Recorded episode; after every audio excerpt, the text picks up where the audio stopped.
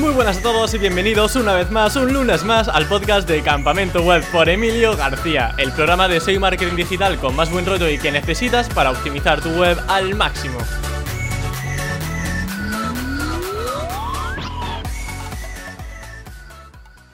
Dean Romero es uno de los SEO bloggers más conocidos de habla hispana y hoy vuelve a Campamento Web para hablarnos sobre sus últimos aprendizajes con respecto a nichos y blogs corporativos. Hablaremos sobre cómo ha cambiado su forma de tratar el SEO, cuáles son las tendencias actuales que más sigue para posicionar sus webs e incluso vamos a destripar algún que otro dominio de sus nichos para que podamos espiarlo y analizarlo con detenimiento. Pero antes de entrar en materia me gustaría agradecer a los dos patrocinadores de hoy, a Ahrefs, la herramienta SEO todo en uno que más utilizo en mi día día como consultor SEO y que puedes probar gratuitamente con Ahrefs Webmaster Tools, que personalmente me ayuda mucho a realizar auditorías SEO de una página web y ver recomendaciones de mejora de las que no me había percatado a simple vista. Y en segundo lugar, a Rayola Networks, el hosting de confianza que llevo usando muchísimos años y del que tenéis un 20% de descuento en la descripción y si hacéis el pago anual os lleváis un dominio gratis. Así que si vas a crear un nuevo sitio, aprovechalo. Y ahora sí, dicho esto, sin más dilación, doy paso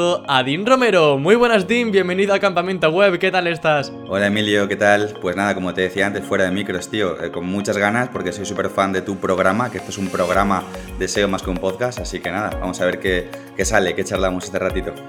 Claro que sí, hombre, yo creo que va a salir algo súper interesante. Vamos a hablar eh, sobre todo de tu faceta orientada a SEO, porque es cierto que durante estos últimos momentos eh, te hemos visto también muy ligado al tema empresarial, sacando 40.000 proyectos, que digo, yo no sé, Dean, cómo tiene tiempo para, para tantísimo, pero corrígeme si me equivoco, Dean, has vuelto a tu esencia nichera, ¿no? Con la que nos enamoraste en Blogger 3.0.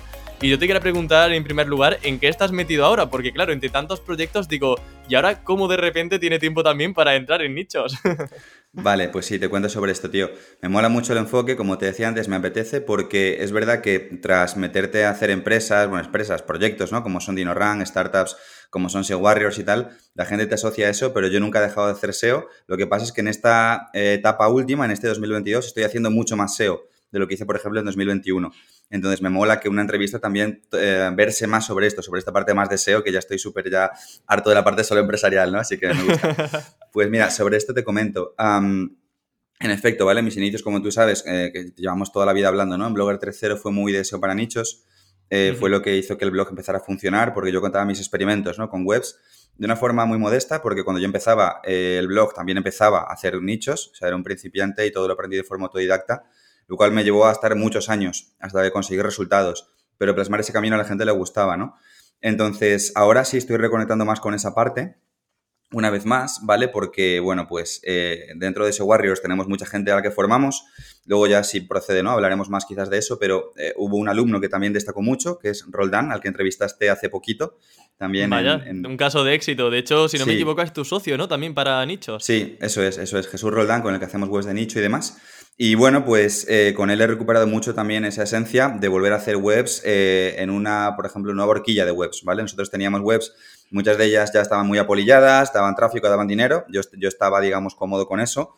De vez en cuando yo me lanzaba la aventura de hacer alguna web mía, pero a veces un poco por curiosidad o porque me llamaba la atención ese tipo de nicho, ¿vale? Y con Roldan, pues hemos empezado a hacer una flota muy potente nueva de nicho, sobre todo de AdSense. Entonces estamos pegando muy fuerte ahora AdSense a, webs muy concretas em, eh, que son, digamos, no solo call to click de trámites, que es un poco lo que estamos visto, sino también de otras temáticas. Que luego también, si quieres, profundizamos un poco más. Entonces estoy en fire pues sí. De hecho, me gustaría profundizar casi que ya, incluso, porque claro, eh, tú y yo hablábamos mucho sobre trámites cuando, eh, por ejemplo, la última vez que fui a Madrid y que estuvimos juntos y demás, hablábamos justo de eso, ¿no? De, de, esa explosión de webs de trámites y que estaban yendo súper bien.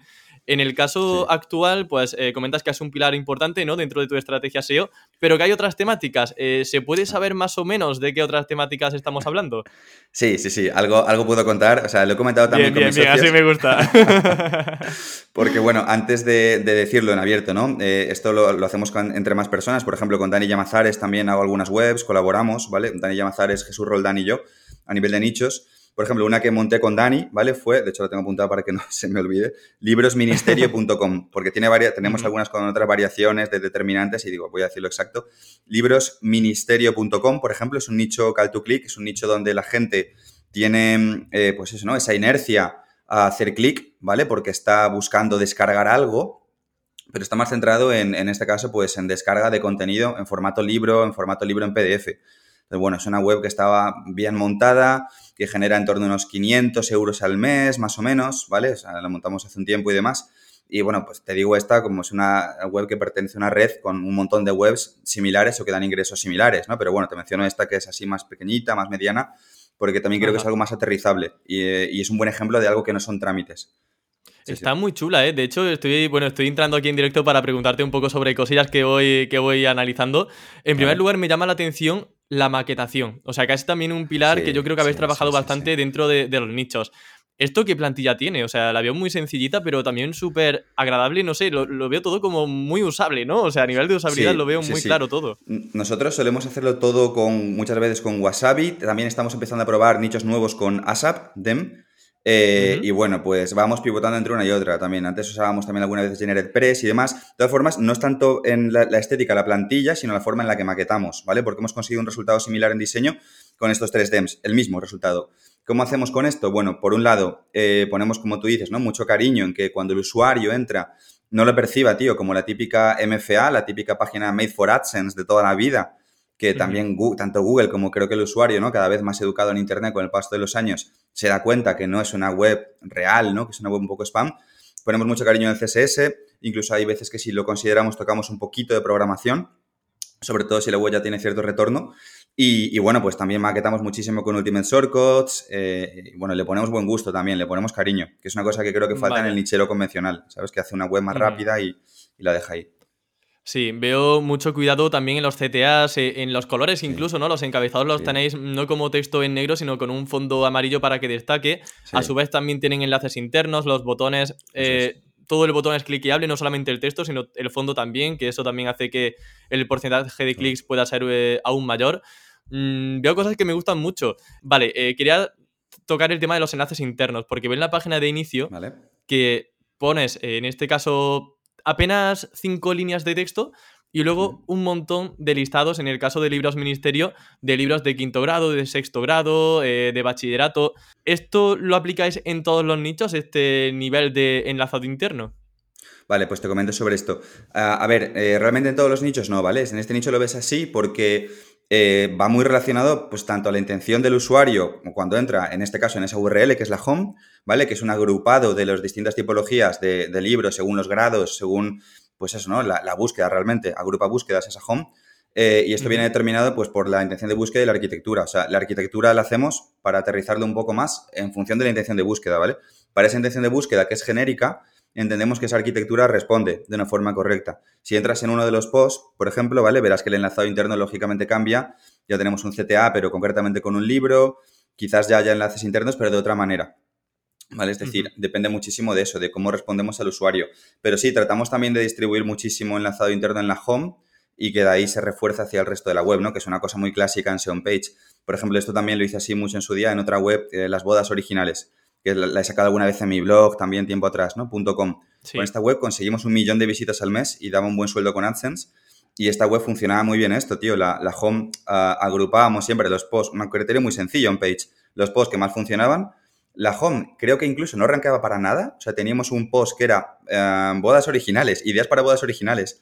Pero eh, las bodasoriginales.com slash bodas originales. Y esa carpeta arranqueaba para la keyword bodas originales. La home no. Y como veíamos que Google no quería la home, pues agrupábamos ahí posts que tenían eh, tráfico, que tenían tendencia positiva, que daban pasta con AdSense y metíamos mucho más enlazado al home y eso funcionaba mucho. Ajá. Em, con el caso de libros ministerios, eh, ¿cómo llegáis al punto de encontrar esa palabra clave? Es decir, ¿qué proceso previo existe hasta el momento en el que decís, wow, he encontrado aquí una idea de nicho interesante? Vale. Eh, tema del reset de nichos me encanta, pero da para mucho. O sea, puedes extenderlo hasta donde tú quieras, ¿eh? Pero... Buah, pues tú tira, empieza a hablar. me encanta, sí, sí. Yo me lanzo entonces, ¿eh? Tú me lo has dicho, allá que voy. Vale, eh, son varias cosas, tío. Por un lado, eh, esta web es, un es más de afiliación. Bueno, se puede prestar a ser más de afiliación además de AdSense, ¿vale? Pero está monetiza con AdSense, ¿no? si son webs también de, de call to click, vamos a decir, si son webs donde el usuario tiene más incentivo a hacer clic, muchas veces lo que hacemos es eh, un research muy completo de la competencia a todos los niveles. Es decir, esto aplica a trámites o aplica a cualquier tipo de producto digital que sea susceptible de ser descargado, ¿vale? Luego te hablaré, si quieres, de una metodología más ABC, que creo que es un poco lo que es más eh, sugerente para la audiencia porque es más replicable. Pero primero te voy a hablar de esta otra que es más intuitiva, ¿vale? Nosotros, como tal, somos SEOs, ¿vale? Es decir, nicheros. Eh, nos, nos, va un poco en la sangre, o sea, estamos siempre bicheando en Google. ¿Y qué ocurre cuando haces esto? Pues que tienes al final listas, ¿no? O sea, tienes o tus carpetas con favoritos en el navegador o lo que sea, vas apuntando webs que te parecen interesantes, ¿vale? Una vez tenemos estas webs, pues muchas veces espiamos a la competencia, ¿vale? A la competencia anónima, o sea, webs de internet que están por ahí, que sabemos que son nichos, ¿vale? Pues miramos qué otros nichos tiene ese nichero. De hecho, tú lo mencionaste hace poco en un programa, creo que hablaste de DNS Efectivamente. Sí, con Jesús Roland, mm. de hecho, efectivamente. sí. de hacer el reverse DNS, el reverse IP y bueno, pues eh, ahí analizar con un dominio todos los demás. Eso es, esto lo hacemos en bulk y de forma constante. O sea, cuando, cuando lo haces de forma constante, es una propia rueda en sí misma en la cual tú ya si tienes experiencia vas intuyendo qué keywords pueden tener cabida y cuáles no. Una vez tenemos una lista de keywords candidatas, lo que hacemos es eh, ver la, competencia en las SERPs, ¿vale? Porque yo puedo pensar que esta keyword tiene sentido o es curiosa o es rara, pero hasta que no voy a Google para esas intenciones de búsqueda no lo corroboro. Esto ya lo hacemos de una forma más individual, más manual, ¿vale? Muchas veces ya hay competencia, eh, otros nicheros normalmente, si lo ha sacado de un nichero. Otras veces o no hay competencia casi o es muy poca y es superable. Esto pasa a una segunda columna de Excel donde pensamos, vale, puede haber una oportunidad. ¿Vale? Si nosotros eh, ¿Cómo es el escenario donde, donde decís, vale, apenas hay competencia, qué requisitos tienen que darse para que eso suceda? Vale, sobre esto, por ejemplo, em, si vemos que la intención de búsqueda no está respondida como nosotros queremos que se debe responder, por ejemplo, el title no está bien orientado a la palabra clave, ¿vale? Cuando Google hace esto y te pone a veces PDFs, Facebooks, eh, webs de Facebook, quiero decir PDFs arriba, o webs que ves con que esto es el criterio más bestia, ¿vale? No siempre pasa esto, esto se muy cuando no hay nada. Pero el title de lo que te ofrece arriba no se corresponde del todo con la consulta, con el criterio. Google en ese sentido sigue siendo muy literal, que es una cosa que me llama la atención, porque esto, este tip, no ha cambiado, tío, desde hace ocho años que yo empecé mis nichos hasta ahora el para mí es el factor SEO número uno. O sea, y de hecho es algo tan sencillo como poner la keyword a la izquierda y mira, es que sigue siendo algo súper importante y relevante, sí, sí. Sí, de algún modo hay mucha concordancia semántica, eh, siempre y cuando esté correlativo a la intención de búsqueda, ¿no? Que ofrece el contenido, pero entre el meta title y la query, que es la consulta que hace el usuario. Si vemos que hay disonancia entre esto, hostias, cojonudo, o sea, tiene muy buena pinta. Hay veces que no, hay veces que los titles sí se, se orientan a esa intención de búsqueda, a responderla, pero tú entras en la web ves que es una web con poco cariño, ves que es una web con poco tiempo, ¿vale? Esto también es importante. Eh, con la extensión de HREVs, por ejemplo, ¿no? O con la propia HREVs o con, da igual, cualquier herramienta, puedes ver, ¿no? Cuando empezó a despuntar el tráfico, ¿vale? si tiene poco tiempo, es una buena señal. Si tiene poco tiempo y está mal hecha, es una buena señal. Si tiene title mal orientado, es una buena señal. Si tiene pocas URLs y pocos enlaces, esto también, esto último también lo vemos con HREPS, trabajamos, luego te, si quieres te comento más, pero solo con dos tools, HREPS y DinoRank. ¿Vale? HREPS off page, DinoRank on page. Pues toda esta parte inicial de research eh, eh, lo enfocamos mucho así. Qué guay. Eh, luego también me comentabas que había una metodología un poco más ABC, ¿no? Para este research. si quieres comentarnos un poco cómo sería en ese caso. Vale, perfecto. Pues mira, lo que es un poco más sistemático, porque es verdad que esto es de acumular y acumular webs, ¿no? Lo que es un poco más sistemático es una forma de trabajar que desarrollamos también con Roldan tiempo atrás, ¿vale? Que alguna vez hemos también mencionado en SEO Warriors. ¿Qué es lo que hacemos en este caso? En este caso usamos HREPs en bulk, ¿vale? Sacamos listas de nichos, nichos que pueden ser, pues eso, ¿no? Nichos de AdSense, ¿vale? Todos conocemos nichos de AdSense. Eh, entonces, de algún modo, los metemos en HREPs en bulk, sacamos, eh, bueno, primero, perdón, los metemos en DNS Analytics, sacamos, digamos, los nichos que tienen esos nichos y todos los metemos en Analytics es para espiar, ¿no? A, esos nicheros y ver todos esos otros dominios que están asociados a su AdSense o a su Analytics. Eso es, al final lo que conseguimos es tener pues un montón de redes de blogs, ¿vale? De, distintos webmasters donde los llevamos a HREPs y de algún modo pues sacamos eh, todas las métricas de un montón de nichos. Esto lo hacemos así por agilidad, por tener un Excel lleno de nichos que me vale esto que ir buscando por Google uno a uno nichos, pero tardas más, ¿no? Cuando, cuando tenemos toda esta super lista de nichos, eh, nos fijamos en una serie de factores, tío, muy concretos y muy sencillos, pero que, la gente pasa por alto, ¿vale? Que son, por un lado, vemos que la web tenga poco tiempo en la línea temporal, ¿vale? Si tiene poco tiempo, Google todavía la está cuestionando a nivel de autoridad, ¿vale? Vemos que tenga pocos enlaces, poco DR y que tenga mucho tráfico el máximo tráfico posible, por así decirlo. Jugamos principalmente con esas tres variables. Esto es una ecuación, una ecuación muy sencilla. Al final da un número. Cuando esta ecuación es lo más fina posible, hay candidatos muy potentes. Y si lo haces en bulk, o sea, de cientos en cientos, sacas perlas brutales de nichos sin competencia que te pueden generar un sueldo, ¿vale? De hecho, esto lo explicamos en SEO Warriors y demás, y lo trabajamos con Roldán también en futuros proyectos que sacaremos y tal. Qué bueno, qué bueno. Me gusta mucho la metodología. Además, eh, todo lo que hace en bulk y masivo ya está un poco a la orden del día. O sea, ese alma un poco más black hatera, digamos, también mola sacarla de vez en cuando, aunque luego, obviamente, a nivel SEO, eh, soy consciente que eres bastante guay, te, gusta hacer las cosas muy bien, como hemos visto en el caso del libro Ministerios. Y justamente por eso quería también entrar un poco, eh, ¿cómo es el trabajo actualmente, bajo tu percepción, de un SEO enfocando un poco a nichos? Porque llevas muchos años trabajando nichos, eh, con Bloggers 3.0, como, como decías, pues nos comentabas muchos tips, muchas estrategias. No sé cómo has visto la evolución del posicionamiento web y en qué ha cambiado tu modo de hacer SEO para nichos de antes con respecto a ahora. Vale. Eh, es una pregunta que, mola, porque al final es lo que te da, ¿no? Estar muchos años haciendo webs y demás, ves, ves cómo se va moviendo. A ver, yo creo que antes era más rápido rankear para muchos tipos de palabras clave, ¿no? Esto creo que es una cosa bastante evidente. Em, antes, digamos, había menos exigencia para muchas consultas en Google, ¿vale? Em, y te digo antes, no, no, hace ocho años. O sea, yo, nosotros cuando empezamos en Warriors, tío, que fue en 2019, teníamos alumnos, me acuerdo de un chico que se llamaba Ras Madrigal, que el cabrón levantaba webs con AdSense y las ponía en mil euros al mes en tres meses, en cuatro meses. Yo nunca he llegado tan, tan rápido ¿eh? a hacer un sueldo en tres meses. Pero eh, lo llegaba, ¿vale? Y con webs que eran muy sencillas. Creo que eso, creo que replicar, fíjate, de 2019 a 2022, esa misma web que él hizo, eh, creo que no se puede hacer tan rápido. O sea, conseguirás pasta, pero no tan rápido, ¿no? Creo que por un lado Google es más exigente en este tipo. Creo que Google también con el paso de los años ha acentuado muchísimo el concepto de ah, EAT, o sea, Expertise, Authority and Trust, ¿vale? ¿Qué quiere decir esto? Pues que empezó, ¿vale? En 2018 esa, esa, parte en algoritmo a correr, pero creo que obviamente no se ha parado. Creo que cada vez es más dura esa parte del algoritmo.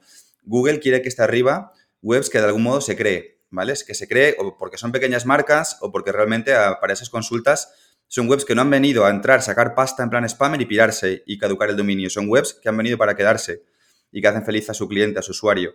Esto lo hace más exigente también de cara al SEO para nichos, porque el concepto clásico nichero de antaño precisamente era al contrario, ¿no? Era una web, eh, joder, la peto enlaces, la subo, hago pasta y ahí se queda, ¿no? Y luego revienta. Y Google no quiere eso, ¿vale? Pero quiere webs reales em, eh, que de alguna forma pues respondan las búsquedas. Eh, esto se puede hacer con nichos, o sea, tú haciendo una web de nicho, que es un nicho? Al final es una página web que responde a unas consultas de clientes de Google, ¿no? De usuarios de Google. Esto lo puedes hacer, hacer bien, pero mm, creo que hay un enfoque mucho más largo plazo en eso, ¿vale? Para tener éxito y, bueno, pues ahora la exigencia en ese sentido y la forma de aprenderse para nichos creo que ha evolucionado. Te podría decir un poco eso.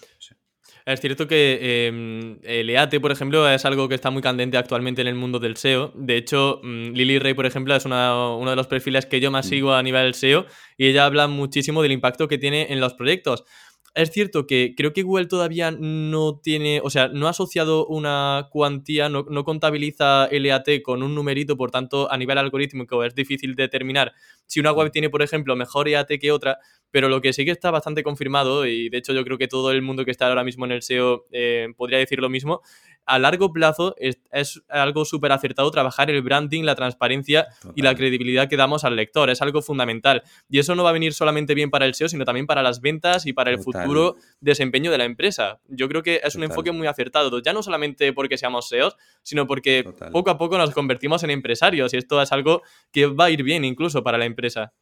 Totalmente de acuerdo. O sea, es que el SEO es una rama del marketing. Eh, y, esto lo veíamos antes así, plan, eh, yo hace ocho años, si me dices que me tengo que ver como un empresario, digo, va, estás loco, o sea, yo soy un nichero, yo hago mis webs en mi casa en pijama. Claro, porque no, no, no, no estaba profesionalizado esa parte del SEO, vamos a llamarlo SEO de guerrilla, SEO para nicho si quieres, ¿no? Hacer tus webs tú y ganar ingresos. Por eso que tú dices, una evolución de eso pasa por hacer no solo una mejor web, un mejor branding, un mejor copy, un mejor diseño, un mejor todo, y pasa por profesionalizar eso, que es al final ser un empresario digital. Sí, has dicho una palabra que justamente quería rescatar, que era el tema de hacer buen copy. Em, sé que te gusta el tema del copywriting, que lo aplicas mucho a nichos, eh, tanto en Amazon afiliados como en AdSense.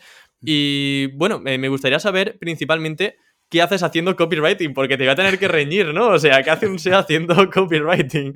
Em, ¿Por qué, Edin? ¿Y, ¿Y qué efecto tiene esto en tus nichos? Vale, tío, te cuento un poco sobre esto, ¿vale? Te doy contexto y luego ya te cuento el por qué y cómo lo hacemos y tal. Eh, contexto. A ver, yo creo, tío, que es una carencia enorme en el mundo del SEO de webs, en el mundo del SEO más nichero, ¿vale? Y esto lo sé porque, bueno, pues al final yo soy formador. O sea, en SEO Warriors tenemos cientos, cientos de alumnos y, son carencias que observamos de una forma pues, que se repite, ¿vale? Eh, en la gente. Eh, el perfil del SEO que hace webs es un perfil de, de profesional, y yo lo he sido toda mi vida, que compra textos al peso. ¿Vale? Tú compras como, cuando quien va a la frutería y compra un kilo de limones. ¿Vale? Tú compras textos al peso, en bulk, y venga, que, esté, que no esté demasiado mal, vamos a decir, y venga, ya para adelante, ¿no? Eh, claro, eh, como todo en Internet, ¿no? Al final los textos, si lo piensas en una secuencia lógica, es la forma en la que tú te estás comunicando con tu tráfico, ¿vale? Ese es el conector entre tu web y la visita.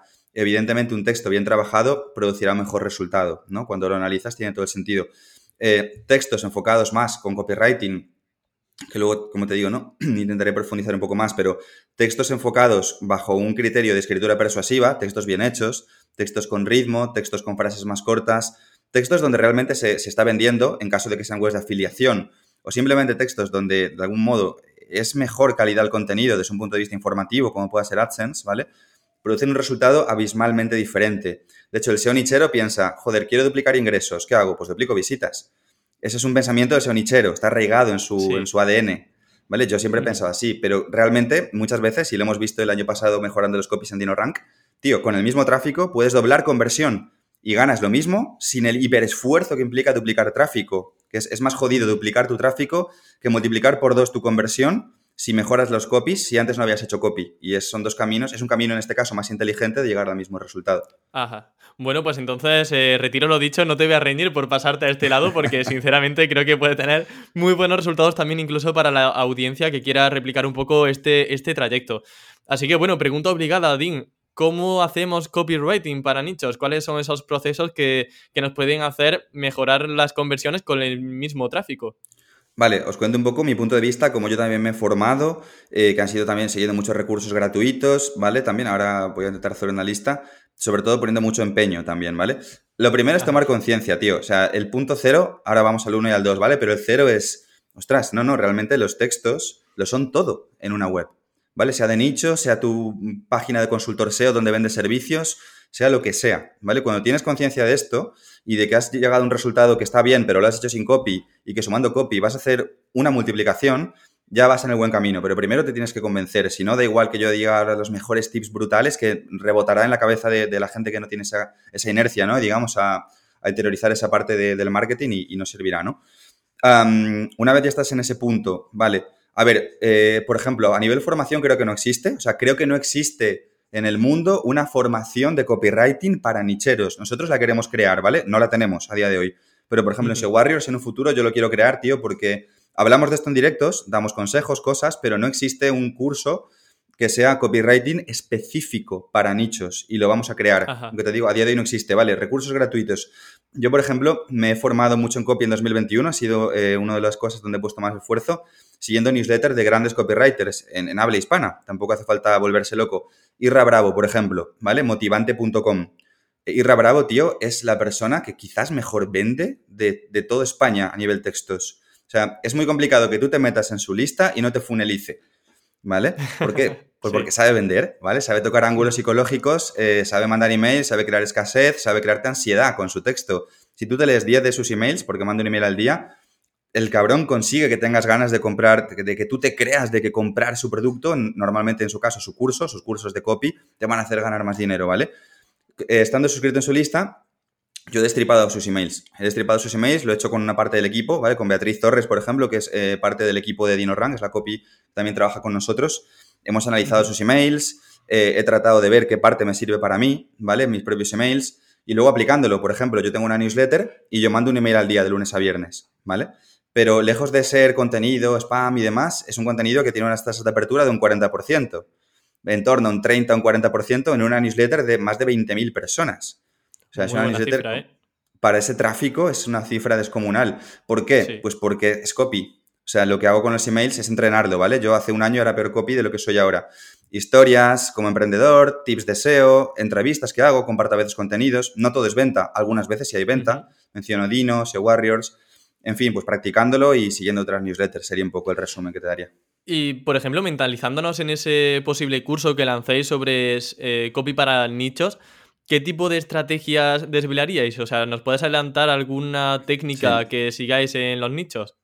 Sí, a ver, algo más práctico. Ah, bueno, obviamente tendríamos que pensar el índice y todo lo demás. Sé que es una cosa que queremos hacer, pero no está esbozado, ¿no? sí. Em, a ver, por ejemplo, ah, el contenido, ¿vale? Tiene que ser rápido cuando tú lo lees, ¿vale? La, la atención la tienes que captar en la bot default. Es decir, en la parte superior de un texto, cuando tú entras a un post, vamos a imaginar una web de afiliación, ¿vale? ¿Cómo consigues esto? Muchas veces lo consigues, esto es un recurso que yo usaba en Blogger 3.0, generando expectativa. O sea, generas hype. ¿Qué es generar hype? Tú ya en los primeros párrafos, sin que sean párrafos de más de dos líneas, vendes el contenido vendes que el tiempo que está invirtiendo esa persona está mm, siendo bien utilizada. En este contenido vas a ver esto porque es, mejor por esto otro y realmente, bueno, pues lo, centras el copy en la intención de búsqueda que tenía, ¿vale? Si está buscando las mejores licuadoras del 2022, tienes dos líneas y cuatro, cinco segundos para convencerle que ese contenido es el mejor para él, pero con frases de una sola línea, una línea y media. Es una cosa muy básica, pero si tú te pones a mirar webs de afiliación, no ocurre, por ejemplo, ¿vale? verás que no mm. ocurre. ¿vale? Eh, por ejemplo, verbos eh, de acción, verbos de transición cerca de los CTAs, ¿vale? O cerca de las tablas. Storytelling es una cosa que me parece eh, súper interesante, tío, para nichos, que no, existe directamente. Es decir, el, arte de contar historias, de poner una marca personal, por ejemplo, ficticia, pero que tenga sentido, que no se vea spam tampoco, que no se vea una modelo de fotolia de un banco de imágenes, que tenga sentido y donde tú cuentas qué relación tienes con ese producto, por decir algo, estoy un poco improvisando. Pues claro, esto, tiene mucha relación incluso con el Product Review Update, que es una actualización que ha salido principalmente en Estados Unidos, en, habla inglesa, no ha salido todavía en España, pero que tiene como epicentro eso, que las reviews que posicionen tienen que estar, digamos, eh, verificadas ¿no? Por, el usuario y realmente tiene que ser algo que ya has palpado. Tú no puedes recomendar una lavadora que realmente no has probado. Sin embargo, mm. si hacemos un copy enfocado con storytelling, eh, ahí ya sí el lector cuando lea el artículo y vea pues bueno, una persona ficticia, a ser posible no que sea real, pero si no, pues una ficticia, eh, que comente su experiencia, cómo ha sido eh, el trato que ha tenido la lavadora con la ropa, etcétera, etcétera, pues, por ejemplo, ganaríamos muchos puntos tanto en conversión como incluso en el SEO gracias a este Product Review Update de Google. Absolutamente, absolutamente. O Google es, lo que valora. Google quiere que, que, haya, pues es lo que decíamos antes, ¿no? Webs reales, personas reales que si hay una review sea real, no porque yo contrate a un tío en foro beta, por decir algo, que me haga un post y, mm, espineando lo que ya está en Google, ¿no? O sea, es, la dirección que quiere Google. Y bueno, por darte un último tip que me ha venido justo ahora cuando te escuchaba, eh, sí. TSAB de H1, por ejemplo. Es una cosa, tío, muy elemental, que es muy sencilla de oh. hacer. Nosotros eso lo hemos hecho en DinoRank. O sea, en DinoRank en la parte de la bot default, antes teníamos un H1 que estaba bien, pero era un poco más genérico. Probamos con un H1 muy agresivo y muy corto que era antes del H1 anterior, eh, mira, lo voy a abrir por aquí porque es un poco más largo y no me lo sé de memoria, ¿vale? Pero voy a dinorank.com. El H1 es consiga mayor visibilidad en Google, atrae más tráfico cualificado y aumenta tus ingresos con DinoRank. Vale, está bien, pero son tres líneas. Pero vamos a hacer una B con una frase que era mejor que Semrush por 19 euros. ¡Pum! Súper agresivo. vale. y no te han dicho nada los de Semrush. Eh, la cuestión es que mm, eh, funcionaba bastante bien esto, pero funcionaba con una parte del tráfico, con un target más, más profesionalizado, más consultor SEO que conocía más SEMrush. Con otra parte, como DinoRan tiene tráfico de muchos avatares, porque es una suite, ¿no? Lo usa más gente, pues veíamos que no era tan efectivo y volvimos al copy original. Pero bueno, este tipo de cosas en nichos se puede hacer también para muchas URLs con tráfico. Qué bueno, pues bueno, muy buenos consejos. Luego, a la hora de presentar el producto, por ejemplo, eh, también Google menciona que es interesante, aparte de tener, por ejemplo, imágenes originales, aunque esto lo dice, pero no puede aplicarlo todavía. Es decir, él dice que es recomendable tener eh, reseñas con imágenes originales, y, originales, pero John Muller ha confirmado que todavía el algoritmo no puede detectar si algo es original o no. Por tanto, bueno, podemos hacer esa buena práctica para el futuro al menos. Eh, también algo muy, bueno, muy típico es poner ventajas y desventajas. ¿En vuestro caso ponéis siempre ventajas? Eh, ¿Ponéis eh, poquitas desventajas o cómo manejáis eso? Bueno, sí, eh, los clásicos cuadros también, ¿no? De plugins como AWP y similar. A ver, em, tratamos de ser, o sea, una cosa que creo que hace efectivo el copy es que sea transparente, honesto, no sé cómo decirte, ¿no? Que, no se vea spam, o sea, que, sea que el usuario se sienta inteligente cuando está decidiendo, o sea, que no, sienta, que no se sienta muy vendido. Entonces, no, bajo por lo menos los textos en donde yo tenía más presencia y tal, y los briefing que hemos hecho de contenidos, no tratamos de acentuar algo muy de forma concreta, sino tratamos de que el usuario, de forma natural, si ya el contenido tiene valor y está cualificado con su búsqueda, pues sea un poco quien decida. Ajá. Em, otro tema interesante sería el tema de la maquetación, porque antes hemos hablado de que cuidas mucho, bueno, cuidáis mucho, porque sois varios eh, en la división nichos, eh, tema del diseño, de las plantillas. ¿Qué recomendaciones le darías a alguien que quiere empezar un nicho y no sabe muy bien cómo orientar el diseño? Vale. A ver, eh, creo que es fundamental, por un lado, tener un poco de buen gusto, ¿vale? O sea, esto mm, suena muy raro porque no es técnico, pero es que yo conozco, tío, alumnos que son muy buenos sin más, solo porque les sale. O sea, la primera vez que cogen eh, un demo o incluso un, page, builder o algo así, lo hacen muy decente y hay gente a la que le cuesta mucho más. Obviamente, pues los que les cuesta más tendrán que iterarlo, ¿no? Repetirlo más veces. Luego, un tip que podría ser bueno, pues quizás fijarte en webs que tú consideres que están bien diseñadas y tratar de entender con qué están diseñadas, ¿no? De entender la tecnología. Eh, hay varias páginas, ¿no? Que te, te, dicen, pues, qué DEM usa, qué DEM y qué plugins, ¿no? Usa esta web, cosas así, ¿no? Echar un vistazo en, Google y, entender, pues, con qué está construido y tratar de acercarte a un resultado parecido. Eh, y luego, bueno, para ya determinados resultados, si te hace falta un poco de CSS, no pasa nada, delega, ¿vale? Que a veces al SEO nichero también le cuesta. En, me da igual, Foro Beta, Foro 20, bueno, en el, propio SEO Warriors tenemos una bolsa con un montón de gente. Hay un montón de gente que sabe CSS. Eh, encuentra una persona, que además son precios accesibles para, yo diría cualquiera, ¿no? Que pueda hacer un pequeño negocio y que te echen un cable en esa parte de diseño superior. Además de saber usar bien y empollarte bien plugins como eh, Table of Content, no, perdón, ese es el de Talk, uh, Ultimate Shortcuts, que me estaba liando, eh, de maquetación también. Y bueno, pues plantillas también que sean, que sean más o menos vistosas. Eh, ¿Normalmente utilizáis colores que sean simplones, tipo el blanco, el gris eh, clarito, para luego que los CTAs sean más llamativos o esto es algo que no tenemos por qué tenerlo en cuenta? No, yo creo que no. Yo creo que nosotros los colores los usamos dependiendo de la temática y de la marca, ¿vale? Por ejemplo, eh, libros Ministerio Ecuador, lo que te enseñaba antes, ¿no? tiene mucho que ver con los colores de la bandera de Ecuador, con webs oficiales o pseudo oficiales que más o menos el usuario tenga ya en su cabeza que se asocia a una gama de colores u otros. O sea, tratamos de parecer reales todo el rato. Eh, Me gusta mucho eso, porque incluso Dani Llamazares mencionaba eh, en un webinar que, por ejemplo, estaba analizando algunos nichos y veía una web de jardinería que estaba con un color predominante naranja y decía, vamos a ponerlo en verde, ¿no? Que es como que inspira más confianza y como que hay una mayor consistencia a nivel visual con el tema que se trata.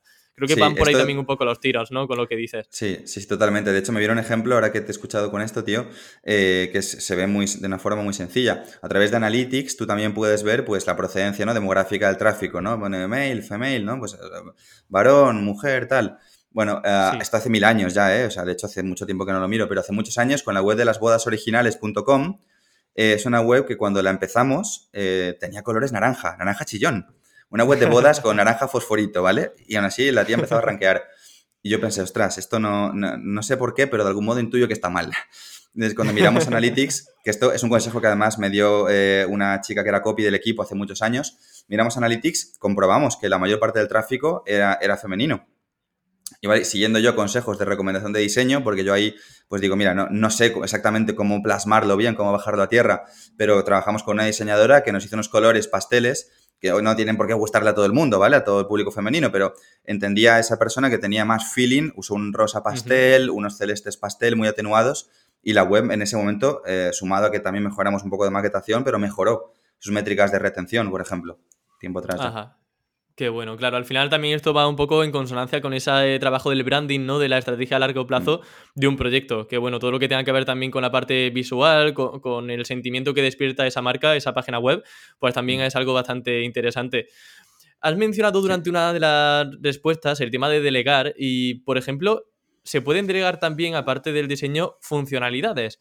Yo no sé si desarrollas plugins a medida o formularios o cosas así varias para que la web Em, sea un poco más como accionable, ¿no? Que, más que un contenido sea como una herramienta. Eh, se me viene a la cabeza el ejemplo de una web que sea una calculadora, ¿no? Y querer posicionar para calculadora.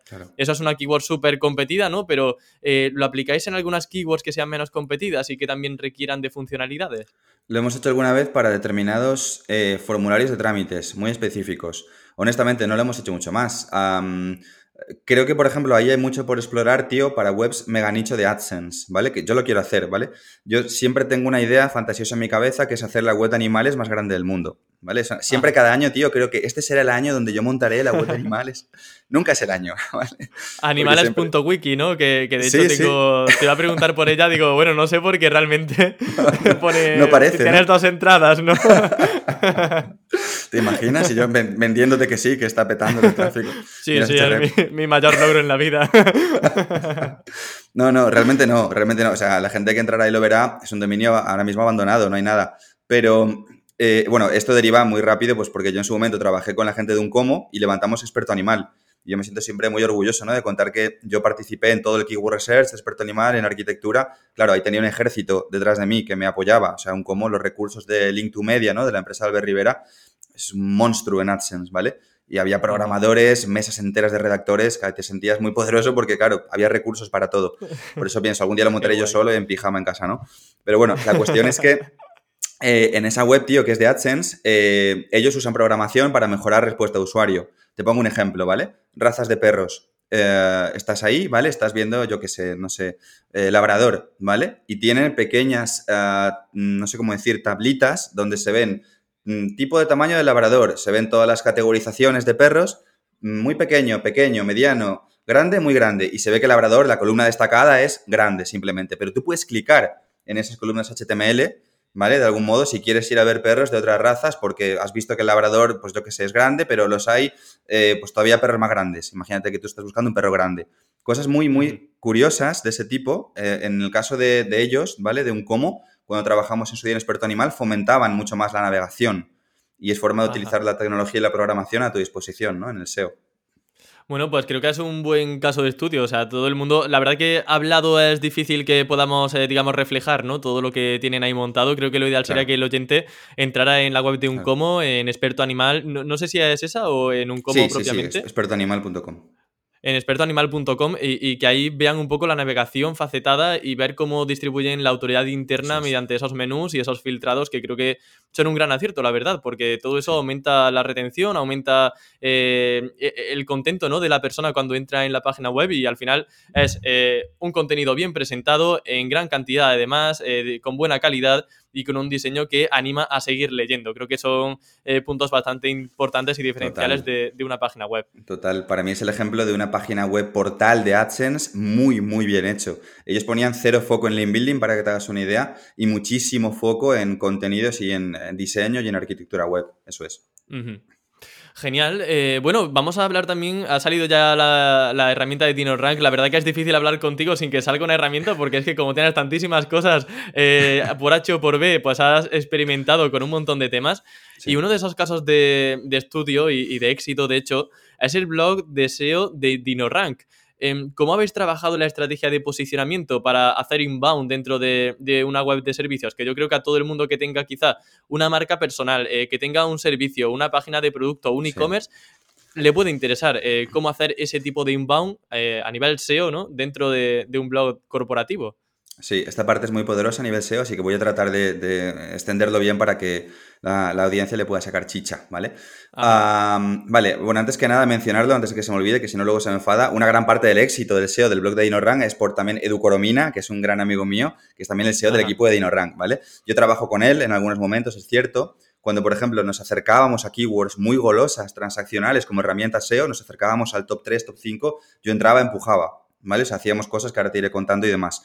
Hemos trabajado los dos, pero el, grueso del blog, una gran parte, lo ha levantado también él porque él empezó desde el comienzo con nosotros, ¿no? En el equipo. Entonces, le mando también un saludo desde aquí, que como lo conozco también, digo que no se enfade, hombre, que me acuerdo de él, me acuerdo de Edu. Además, Edu es muy, muy fan tuyo, tío. Sigue todos tus programas y siempre me, cuenta que está. Ah, qué guay. Pues muchas gracias, Edu, desde aquí. Era ilusión, seguro. Bien, pues eh, efectivamente, ¿vale? Con DinoRank hemos seguido una estrategia, primero atacando long tail, primero, lo, clásico, ¿no? Luego yendo a contenido un poquito más eh, cualificado y luego atacando Sortile, pero siempre deseo, ¿vale? O sea, el blog de DinoRank es un caso de éxito, ahora os diré por qué, pero no es un blog de marketing, que es lo fácil, ¿vale? Es un blog de SEO. O sea, las queries son SEO cuando concentramos muchas intenciones de búsqueda a las que damos satisfacción hablando de un mismo topic, ojos de Google que es SEO, Google progresivamente te va dando más relevancia para esas queries, aunque sean queries con competencia, ¿vale? Eso nos ha permitido que con, en su día por lo menos, pocos enlaces, eh, llegáramos a estar top 1 para herramientas SEO, ¿vale? Ah, creo que a día de hoy fluctuamos, ¿eh? No sé, top 1, top 3, herramientas SEO, herramientas SEO. Hemos estado ahora mismo, mismo, no lo sé, pero muchísimo tiempo top 1 para herramientas SEO barata, ¿vale? Top 3, top 4 para suite SEO, software SEO. Claro, para nosotros no solo son keywords muy golosas, muy transaccionales, sino que también son keywords muy competidas, tío. O sea, para herramientas SEO hemos estado pegándonos literalmente en las SERPs con SEMrush y con Hrefs. Hrefs factura 100 millones de euros al año, más que todas las agencias de SEO que conozco juntas. ¿Vale? O sea, es un tiranosaurio rex, no tiene nada que ver, ¿no? Nosotros somos emprendedores. Al final también, pues es otra, otra galaxia, ¿no? y, ha sido así las SERPs, o sea, HREP, SEMrush, DinoRank. A veces DinoRank, HREP, SEMrush. O sea, variaciones de este tipo. Em, esto nos trae ventas todos los meses y leads, ¿vale? Y bueno, no sé si quieres que te cuente cómo hemos trabajado esa parte, ¿no? También más concreta. Efectivamente, era justo lo que te iba a preguntar ahora. O sea, ¿dónde está el secreto y la magia, ¿no? Para, para salir antes que HREPs o SEMrush. Vale. Vale, eh, una vez que la gente ¿no? entiende un poco a lo que hemos llegado, vamos a ver cómo, cómo hemos llegado, ¿no? O sea, pero para que la gente tenga contexto.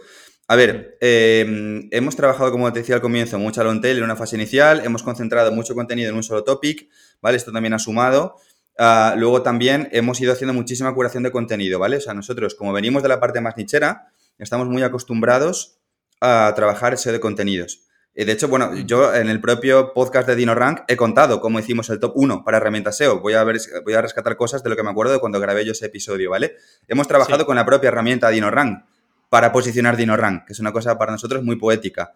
Como, por ejemplo, curación de contenidos que te decía antes, TF Nosotros creamos contenido eh, y todos los contenidos que traccionan, ¿vale? Los volvemos a reescribir.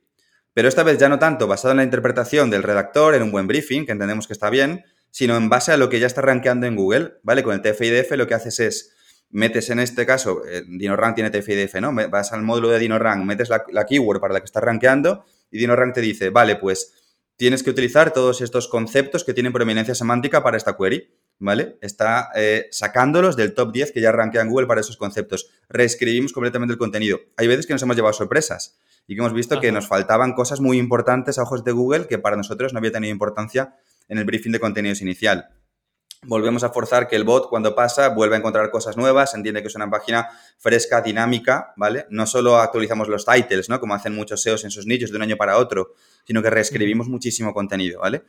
También con el enlazado interno parecido, vamos enlazando lo que vemos que funciona más. Abusamos más del anchor text de palabra clave cuando vemos que funciona más. Eh, hemos trabajado también link building de una forma, no sé si llamarlo natural, en el sentido en que hemos utilizado, ¿vale? Pues somos una empresa, el, SEO es, también pues algo de guerrilla, ¿no? Hay que conseguir resultados como sea.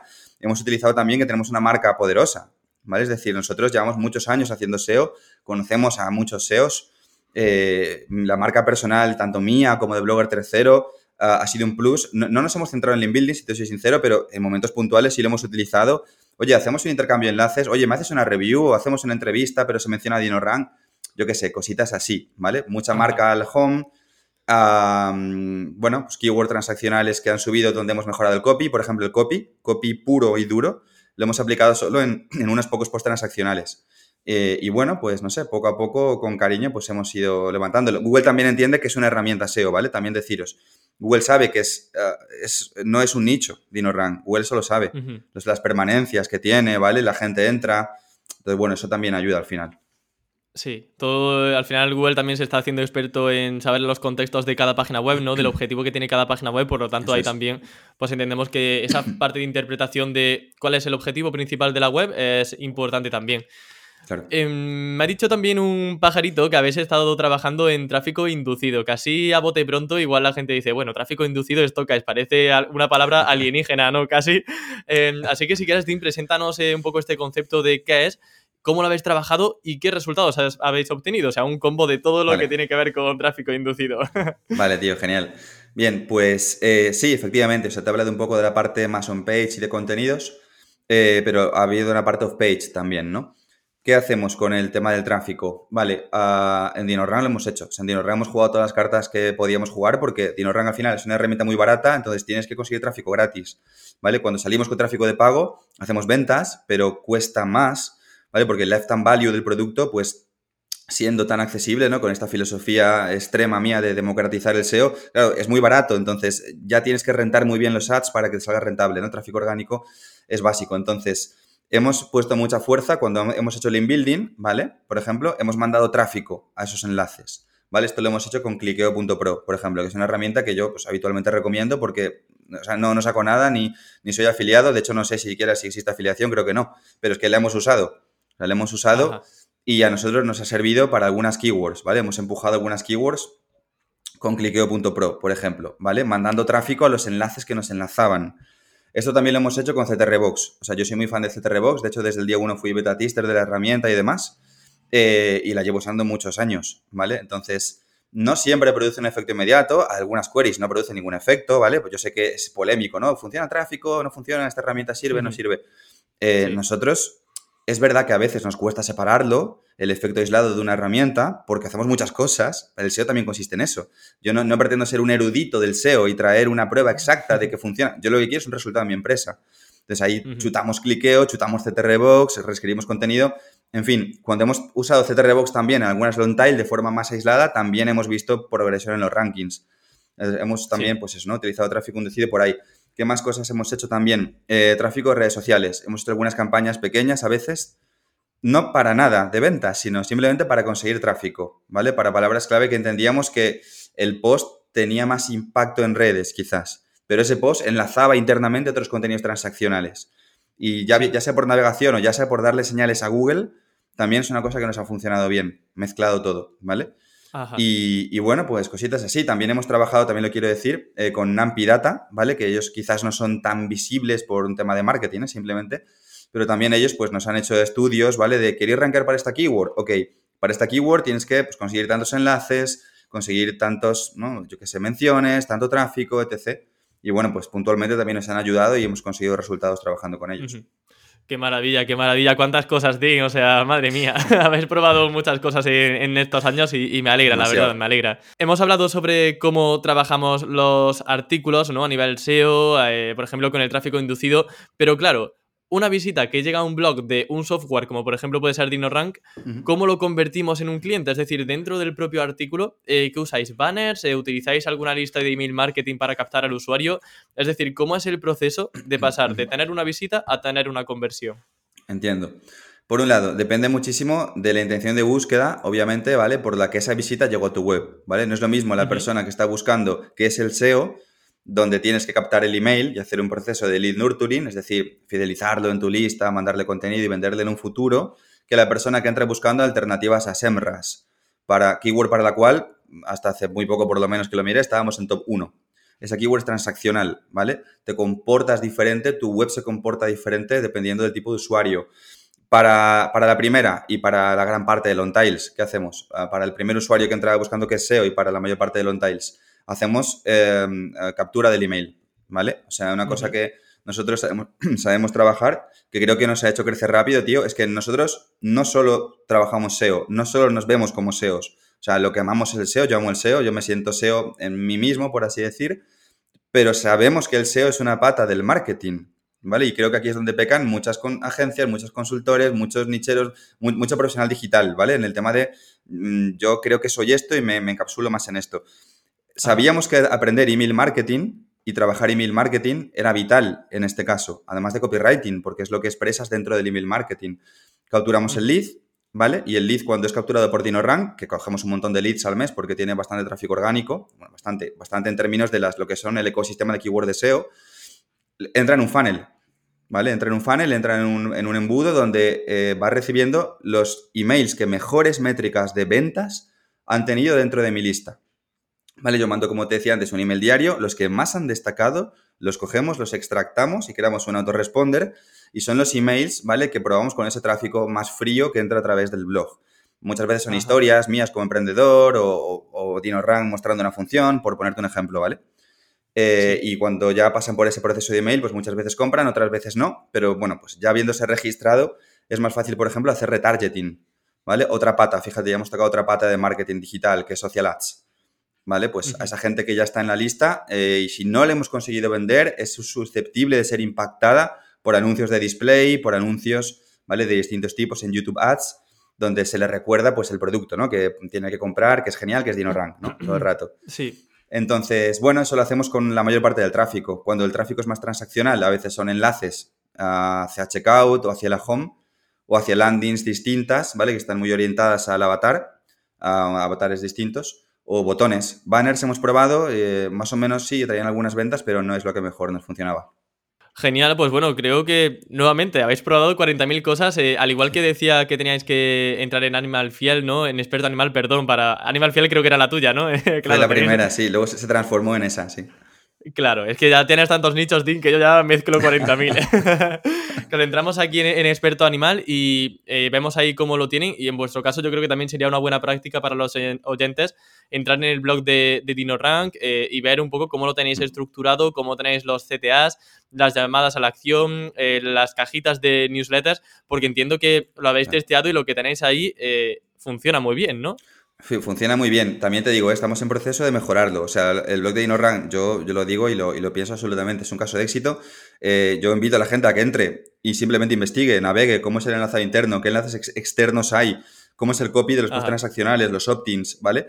Pero se puede mejorar más. O sea, eh, también es un tema al final de foco. Una de las cosas que quiero hacer, que siempre tengo pendientes, es seguir mejorando algunas cosas, algunos copies. Ya es un tema de afinar, pero sí, para gente que no que no ha trabajado, digamos, en esa línea, pues obviamente creo que pueden ver muchas cosillas. A mí el tema del SEO me, gusta mucho porque sobre todo queda expuesto todo lo que hacemos, ¿sabes? O sea, toda estrategia que pensamos y que aplicamos eh, queda a la luz de, la gente. Viendo, aunque queramos ocultarlo en el código, un inspeccionar elemento ya saltan las alarmas y nos pueden hacer ver eh, estrategias de la competencia, ¿no? Entonces a mí me parece bonito incluso tanto espiar como que me espíen. Obviamente siempre que te espíen tiene un poco más de rintintín, pero, pero es algo súper chulo yo creo, que podemos aprender muchísimo simplemente observando y teniendo un ojo crítico. Totalmente, sí, em, el SEO es curioso por naturaleza. Sí, desde luego. Y bueno, ya por ir finalizando, Dean, que, bueno, tenemos aquí ya casi una hora hablando de SEO y hay un proyecto que tienes entre manos súper curioso, que es el proyecto de los 100K. Eh, claro, el nombre ya de por sí llama la atención, pero si quieres desvélanos un poquito qué es esto. Vale, pues os cuento un poco sobre esto, ¿vale? Me hace mucha ilu porque además lo hemos lanzado hace poquito. Bueno, eh, la URL es proyecto100k.net, ¿vale? Eh, proyecto 100 letra k.net. ¿Y qué hacemos aquí? Bueno, pues es un reto, tío, que nos pusimos mi socio Jesús Roldán y yo, ¿vale? Es un reto público. También siempre lo digo, lo vamos a hacer relajados, no tenemos prisa porque tenemos mil historias siempre, pero básicamente vamos a ir contando a través de esa landing, ¿vale? Pues cómo vamos a pasar de 0 a 100.000 euros con webs de nicho. Es decir, vamos a mostrar un montón de webs que con el tiempo vayamos creando, que vamos a ir monetizando y vamos a contar en tiempo real. Algunas las desvelaremos, las URLs, ¿vale? Que estarán en otro servidor aparte, otras no. Pero en todo caso, todas se van a documentar, ¿vale? A través de ese proyecto. Y bueno, pues hace poco lo presentamos en un directo. Un poco lo que ofrecemos a través de ese proyecto, o sea, de esa landing, ¿no? Que es Proyecto 100K, son dos cosas en esencia, ¿vale? Por un lado, eh, esto, lo que te decía, ¿no? Contar las webs de nicho que vamos a ir trabajando, ¿vale? Lo, contaremos a través de email marketing para la gente que se apunte. Y luego también es una lista de espera, ¿vale? Es un proyecto anexionado a algo que vamos a lanzar que es mentoría SEO, ¿vale? O sea, nosotros una vez al año lanzamos un producto uno a uno de formación, o sea, todo esto que te he contado para nichos lo enseñamos, ¿vale? De forma directa a muy poca gente, o sea, aquí obviamente son plazas limitadas porque es gente que está con nosotros, ¿vale? Directamente hablando. Eh, programas muy cerrados y bueno, pues contamos todo esto eh, en mentoría SEO, ¿vale? Entonces, bueno, el eh, Proyecto 5K deriva en eso, deriva en una lista de espera de mentoría SEO. Y si me permites, ¿puedo decir dónde pueden ver más de eso, de mentoría SEO? Sí, claro, sí, adelante, adelante. Vale, bueno, pues para la gente que esté escuchando el podcast de Emilio y demás, ¿vale? Gente que queráis tener, bueno, gente que tengáis, perdón, interés en aprender de SEO para nicho con nosotros, ¿no? Todo esto que hemos contado. Nosotros vamos a hacer un directo, ¿vale? Pero avisaremos a la gente que se apunte dentro de la URL blogger30.com barra webinar, ¿vale? O sea, si queréis saber más sobre mentoría SEO, sobre Proyecto 100K o sobre todo esto que hacemos de nichos, pues toda la gente que se apunte de ahí, luego les avisaremos cuando hagamos un directo y en ese directo pues abriremos también mentoría SEO. Así que bueno, para eso sirve Proyecto 100K. Es una puerta hacia mentoría SEO y también es una puerta a contar las webs que estamos empezando a trabajar de AdSense, ¿vale? Es un poco esas dos, esos dos frentes. Pues cosas muy jugosas, ¿no? Las que se vienen, Ding. Eh, como como suelen decir, se vienen cositas, ¿no? Que, me da un poco de coraje la expresión, pero realmente es así, ¿eh? Entonces, eh, bueno, yo creo que es abrir el apetito a todos esos nicheros que quieran dar un paso eh, más allá de lo, de lo, que ya saben y sobre todo pues acompañado de vosotros, que estoy seguro de que serán consejos súper buenos. Así que bueno, ya para despedir la entrevista, agradecerte muchísimo que hayas pasado de nuevo por el programa. Siempre ha sido un placer recibirte y aprender de todo lo que vas aprendiendo durante los últimos años. Así que muchísimas gracias por pasar por Campamento Web y ojalá dentro de poquito pues te veamos por aquí de nuevo. Qué bueno, pues nada, tío, muchísimas gracias a ti, que siempre que hablo, ya te digo, es como hablar con un amigo. Nos conocemos desde que empezamos en el SEO, yo creo, hace un millón de años. Y nada, pues es un lujo ver cómo has crecido, todos los palos que has tocado y hoy formar parte un poquito de esto. Así que nada, muchas gracias a ti y un fuerte abrazo. Un abrazo, Tim. Muchas gracias.